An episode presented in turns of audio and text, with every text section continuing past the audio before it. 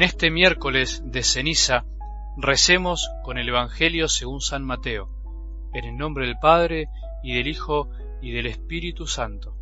Jesús dijo a sus discípulos, tengan cuidado de no practicar su justicia delante de los hombres para ser vistos por ellos. De lo contrario, no recibirán ninguna recompensa del Padre que está en el cielo. Por lo tanto, cuando des limosna, no lo vayas pregonando delante de ti como hacen los hipócritas en las sinagogas y en las calles, para ser honrados por los hombres. Les aseguro que ellos ya tienen su recompensa. Cuando tú des limosna, que tu mano izquierda ignore lo que hace la derecha, para que tu limosna quede en secreto, y tu Padre, que ve en lo secreto, te recompensará. Cuando ustedes oren, no hagan como los hipócritas, a ellos les gusta orar de pie en las sinagogas y en las esquinas de las calles, para ser vistos. Les aseguro que ellos ya tienen su recompensa. Tú, en cambio, cuando ores, retírate a tu habitación, cierra la puerta y ora a tu Padre que está en lo secreto, y tu Padre que ve en lo secreto te recompensará. Cuando ustedes ayunen, no pongan cara triste como hacen los hipócritas que desfiguran su rostro para que se note que ayunan. Les aseguro que con eso ya han recibido su recompensa.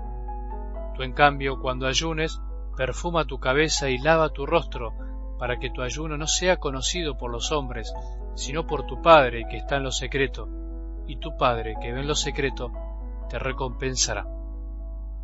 Palabra del Señor.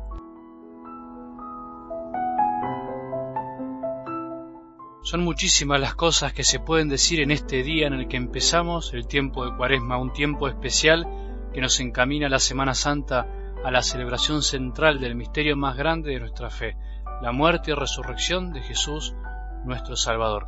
Te digo la verdad, prefiero no decirte lo de siempre, lo que ya muchos de nosotros sabemos por estar de alguna manera cerca de la Iglesia.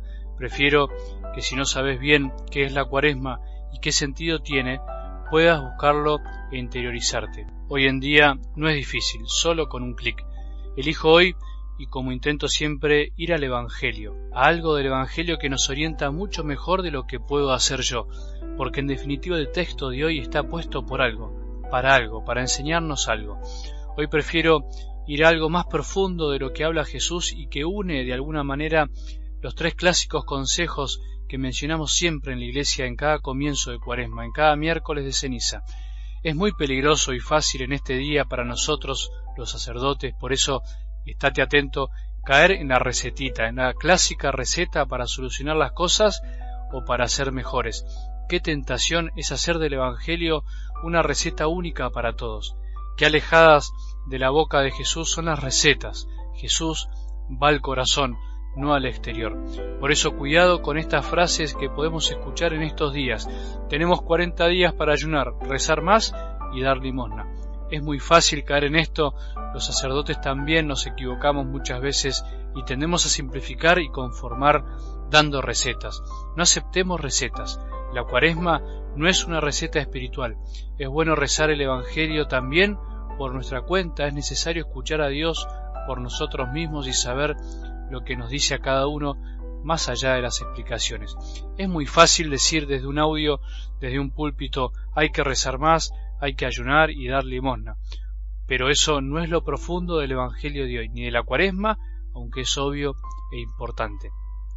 Podemos hacer muchas cosas, pero si las hacemos sin alma, sin corazón, si hacemos del Evangelio y de la cuaresma una receta para cumplir unos mandatos, justamente caeremos en lo que Jesús quiere evitar y terminaremos honrando a Dios con los labios, pero no con el corazón.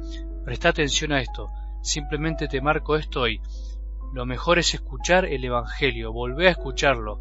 Jesús dice así, cuando des, cuando ores, cuando reces, cuando ayunes. Jesús no dice tenés, tenemos que hacer esto o tenemos que hacer lo otro. Él presupone que un hijo de Dios lo hace. Está hablándole a los discípulos, a vos y a mí. Jesús presupone que estas tres prácticas son parte de nuestra vida, son los tres pilares fundamentales de cualquier cristiano que busca amar y por eso se comunica con su Padre y consigo mismo en la oración, quiere darse a los demás por medio de la limosna y por eso es capaz de no devorar todo lo que lo rodea y así poder darle algo a quien no tiene todo por medio del ayuno. Jesús le está hablando a quienes quieren amar y nos advierte del peligro de amar sin alma, que en el fondo no es amar, del peligro de amar porque nos lo piden desde afuera y no porque brota desde adentro. Ahí está el centro del Evangelio de hoy, amar desde adentro o amar sin alma. ¿Quién de nosotros no pretende ser amado y amar? Seguro que todos. Por eso nos tenemos que cuidar de practicar la santidad, la justicia, de amar mirando la respuesta o esperando ser recompensado, ser visto por los demás. ¿Querés que te amen? Bueno, tenemos que aprender a amar, tenemos que aprender a amar sin buscar ser vistos por los demás, sin buscar ser vistos incluso por nosotros mismos, por nuestro propio corazón que nos juzga muchas veces. Eso no quiere decir que no esperemos nada a cambio, sino que si debemos esperar algo a cambio, será esperar la recompensa de aquel que nos puede dar lo mejor. Si solo esperamos recibir algo de los demás, estamos haciendo un mal negocio porque recibiremos lo que el otro puede darnos, o sea, muy poco, casi como lo que yo puedo dar. En cambio, si esperamos recibir algo del Padre que está en el cielo y Él nos ha dado la vida, recibiremos lo mejor que puede recibir un hijo, el amor de su Padre. ¿Te das cuenta de que Jesús no da una receta, sino que nos quiere enseñar a vivir de manera profunda y verdadera lo que en realidad necesitamos para vivir, amar y ser amados? En estos cuarenta días alejate de las recetas y empezá a vivir la verdadera vida de los hijos de Dios, que tiene un rumbo seguro pero al mismo tiempo nos sorprende cada día si no nos atamos a recetas. Que tengamos un buen día y que la bendición de Dios que es Padre, misericordioso Hijo y Espíritu Santo descienda sobre nuestros corazones y permanezca para siempre.